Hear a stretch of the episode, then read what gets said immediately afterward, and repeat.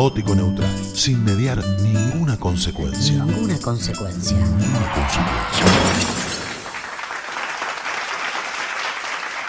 Hola, ¿cómo están?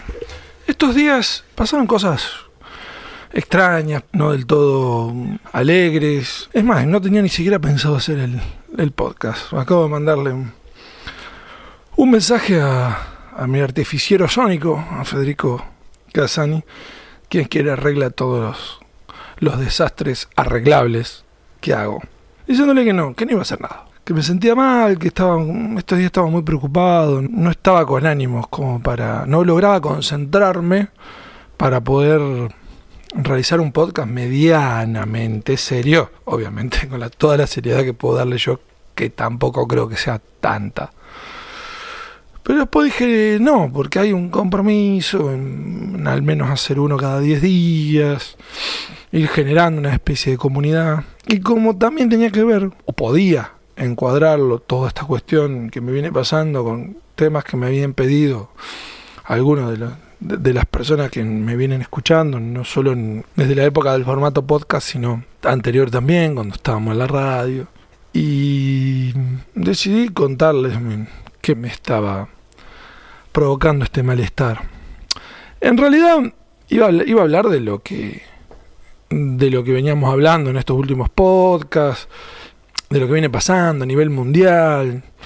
Eh, no, esto que bueno, por ahí el tema Rusia-Ucrania es como más como que ocupa más espacio dentro del mundo de las noticias oficiales, ¿no? Pero la locura, digamos, cómo cómo se van naturalizando ciertas cuestiones, como por ejemplo la intención de prohibir el arte ruso en muchos lugares, nada, la muestra de perros que se hace en tal país se prohíben a todos los creadores rusos, los tenistas rusos no pueden competir, los futbolistas rusos no pueden competir, atentados contra inmuebles de personas de nacionalidad rusa, no querer atender en países como Finlandia a personas accidentadas porque son de nacionalidad rusa, más allá de las sanciones o no que le aplica Occidente, a Oriente, porque a mí no me sorprende porque en realidad este es un enfrentamiento de la conciencia general y dominante en Occidente contra el horroroso agresor ruso. La pelea de Ucrania, nada más.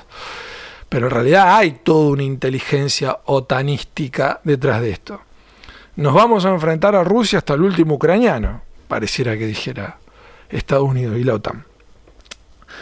Pero claro, cuando empezamos a, ver, nos damos cuenta de que esto en realidad es un fenómeno global, viene pasando. No sé si, si ustedes estuvieron viendo todo lo que está pasando, la escalada de locura que está teniendo el gobierno de, de Tel Aviv, el gobierno hebreo, con la gente de religión musulmana. Es algo terrible, ya ni siquiera es por un ensañamiento particular que tienen con los palestinos. Y lo que viene pasando en, en todos lados. Cuando seguimos pensando en nos damos cuenta que también pasa acá en, en, nuestro continente, en Ecuador, en México, en Perú, pobre los hermanos peruanos, este, están viviendo momentos de tolerancia gigantescos. Pero lo que en realidad me preocupa, esto no, porque aparte lo estoy tocando como muy por arriba, como se estarán dando cuenta, estoy haciendo un relato que no, no amerita estar en un podcast que se jacta de ser este, de análisis. O sea, es simplemente un relato de cosas. La cuestión es cuando nos empezamos a dar cuenta de que está pasando al lado nuestro.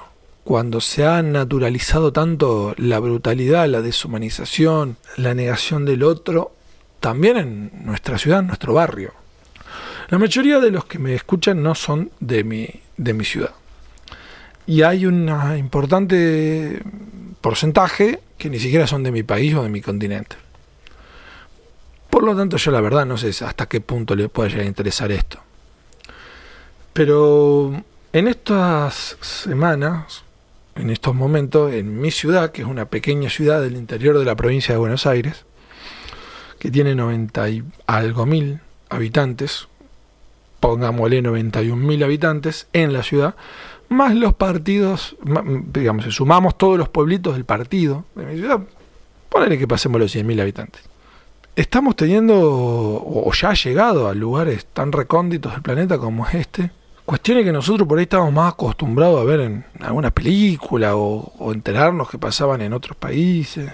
Chicos de 13, 14 años que abusan de sus compañeras en la escuela, en los baños, eh, directoras y preceptoras que lo cubren, madres que se pelean porque sus hijos que de 6, 7 años le usan la plasticola unos a otros, gente que se pelea porque nada, chocaron en el auto, choques mínimos, porque uno dobló mal, porque otro salió cuando todavía estaba en amarillo. Y me parece que mm, más allá de la tristeza que me puede provocar o me lleva de frente, porque digamos, mi hijo va a esas escuelas donde pasan esas cosas que cuando nosotros éramos chicos ni lo pensábamos, ni se nos cruzaba por la cabeza que chicos de, no sé, 10, 11, 12, 13, 15 años hagan las cosas que, que hoy están haciendo. Entonces, todo se puede analizar desde muchos lugares. Yo sigo pensando que hay cierta degradación en la sociedad y creo que es parte también de un discurso, del famoso discurso único que se usa tanto esta definición para cuestiones de poder. Lo que pasa es que cuando nosotros hablamos de que hay un modelo global que intenta imponerse o hay un modelo que intenta invadir nuestra Sudamérica o nuestro país, cuando vemos que las campañas de tal político en tal país son exactamente iguales a las de tal otro político en tal otro país, nos damos cuenta que hay una injerencia de gente con poder para hacerse de ciertos espacios, nosotros creemos que eso no tiene nada que ver con la degradación del día a día. La lucha de los poderosos, la lucha de los otros, la lucha de los políticos, la lucha de los que tienen plata, la lucha de los burgueses, o como les guste llamarlo, la lucha de la casta, como se puso de moda ahora por justamente alguien que defiende a las peores formas de hacer política que existen, que es la antipolítica. La política en su peor forma es la forma de la antipolítica. Cuando nosotros nos creemos que esta lucha entre gente poderosa, como si fueran senadores romanos que viven allá lejos, en Roma, y tienen sus problemas de romanos, de senadores romanos, o cuando nos creemos que este es un problema de, ahora que están de moda las series de vikingo y todo esto, de Alfredo el Grande con los lores sajones, y eso no tiene nada que ver con el granjero de Wessex. Bueno, no, estamos confundidos muchachos. Si pensamos esto estamos confundidos. La lucha de los poderosos, la lucha de la casta política, la lucha de los banqueros, la lucha de en mi, país sería la lucha de los campesinos, en otros países que su riqueza está basada en otro producto, la lucha de los empresarios, la lucha del que sea, tiene que ver siempre y tiene un golpe inesquivable en las clases más bajas. Cuando hablo de las clases más bajas, no estoy hablando de esa gente que pobre vive en villas de emergencia o villa miseria o como te guste llamarlo. Estamos hablando de nosotros también. Tiene una, un coletazo en la sociedad y tiene un coletazo en nuestros hijos y tiene un coletazo hacia el futuro. Cuando hablamos de la globalización y nos ponemos contentos porque, por ejemplo, en mi caso, que eso, podemos jugar a algún jueguito electrónico con que está buenísimo. Por ejemplo, ahora sale el Bright of Lich King, que en su época fue un juego muy exitoso, una expansión de un juego muy exitoso, y que de tanto nos gusta, que yo la voy a jugar porque la jugué y me encantó y la volveré a jugar. También tiene otras cuestiones. Y ciertas pérdidas de las culturas locales. Ciertas cosas que tienen que ver con cómo éramos en cierto momento de nuestra historia. Hoy se está generando como un ciudadano global ya casi no hay diferencia ni de vestimenta, ni de actitud, si de idioma, entre los ciudadanos de un continente y de otro, prácticamente digo, ¿no? Sobre todo esto se da en Occidente. Mi abuelo decía, italiano él, hijo de italianos, perdón, argentino, él decía que no había nada más bueno que un argentino bueno. que el argentino bueno era el más bueno de todos. A mí esa frase obviamente como argentino me encantaba. Yo no sé si podemos seguir usándola. Yo no sé si hoy el argentino bueno o malo tiene alguna diferencia con el canadiense bueno o malo, con el danés bueno o malo, o con el japonés bueno o malo. Hoy creo que somos todo parte de una aldea global, que la globalización o la internacionalización de los datos tiene un montón de cosas buenas, pero también por el mismo cable viene un montón de, de cosas no tan agradables. Y creo que la lucha de los poderosos empieza a dañar el entramado social.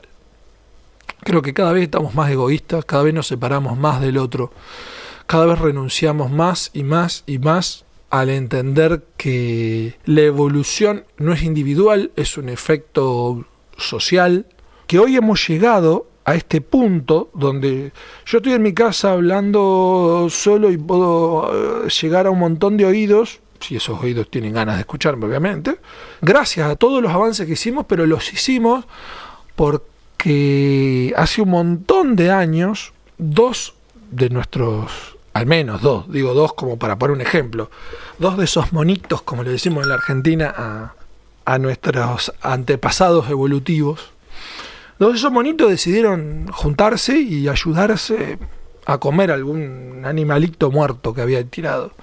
Y después decidieron cuidarse mientras vivían en alguna cueva y después decidieron cuidar a a la mujer, a la hembra de la especie, mientras paría, porque era el momento de más fragilidad, porque entendieron que el futuro de ellos dependía de ese niño que iban a ser. Si no, no iba a haber nadie más que quedara. Y entendieron que dejando manchas en las paredes, podían los demás aprender cómo, cómo cazar o cuándo salir de la cueva, cuándo era seguro y cuándo no. Bueno, eso que lo pudieron hacer aquellos monitos como le decimos jocosamente algunos, pareciera de que hoy hay que deshacerlo. Lo peor de todo, y lo que más me duele, y lo que más me turba la mente, es que ni siquiera es una decisión propia. Ni siquiera nosotros pensamos eso. Nos llevaron a tal punto de hartazgo en donde estamos haciendo, estamos desoyendo aquel consejo que decía que Espartaco le dijo al jefe de los de los gladiadores francos en la primera revolución servil de la, de la historia, cuando se levantaron contra el imperio romano. Estaban asediando una ciudad romana, Espartaco quería saquearla y seguir caminando porque él sabía de que en algún momento iban a llegar las legiones y se iba a acabar la joda. Entonces el Franco quería tomar esclavos y Espartaco le decía que no, y el, Franco le decía que sí, bueno, una serie de discusiones que es donde se divide la horda de esclavos. Partago quería, creo que irse a África, lo cual hubiera sido genial, para él, digo, sobre todo, ¿no? No terminar en la vida a pie. El Franco no, el Franco quería tomar esclavo y quería seguir saqueando y quería seguir vandalizando eh, Italia hacia el sur, lo que hoy es Italia hacia el sur. Y Espartaco le dijo algo que a mí por lo menos me, me marcó, que es, solo existe una cosa peor que ser vencido por el enemigo, y es convertirte en tu enemigo. Nos están llevando a tal punto de hartazgo, inclusive aquellos que nos resistimos a convertirnos en nuestro enemigo, que yo veo cómo personas cercanas a mí terminan opinando exactamente igual, pero a la inversa, de situaciones parecidas que las personas que supuestamente combaten. Entonces lo que veo, tristemente, es que algunas, algunos de nuestros vecinos, de nuestros amigos, de nuestra compañeros de especie humana, se suben a este barco de deshumanización porque quieren y porque les gusta. Y hay otros que los hacen por efecto reflejo. Lo triste de todo esto es que nadie lo decidió. Lo hacen porque otra gente lo decidió y le sirve a otra gente. Otra gente que probablemente va a seguir siendo cada vez más poderosa, va a seguir siendo cada vez más rica y va a seguir siendo cada vez y nosotros no, vamos a estar cada vez peor. Y ya ni siquiera podemos hacer un análisis político de nada. Porque justamente lo que la política necesita, lo que la democracia necesita y lo que la república necesita es que nosotros seamos humanos. O sea, la democracia es un sistema antinatura. Necesita de que el ser humano use su parte racional. Algo que pareciera que todos los días renunciamos a hacer. Y lamentablemente, en la guerra, que siempre está mal, pero en el día a día nos empezamos a dar cuenta de que el sentimiento más poderoso no es el amor, es el odio.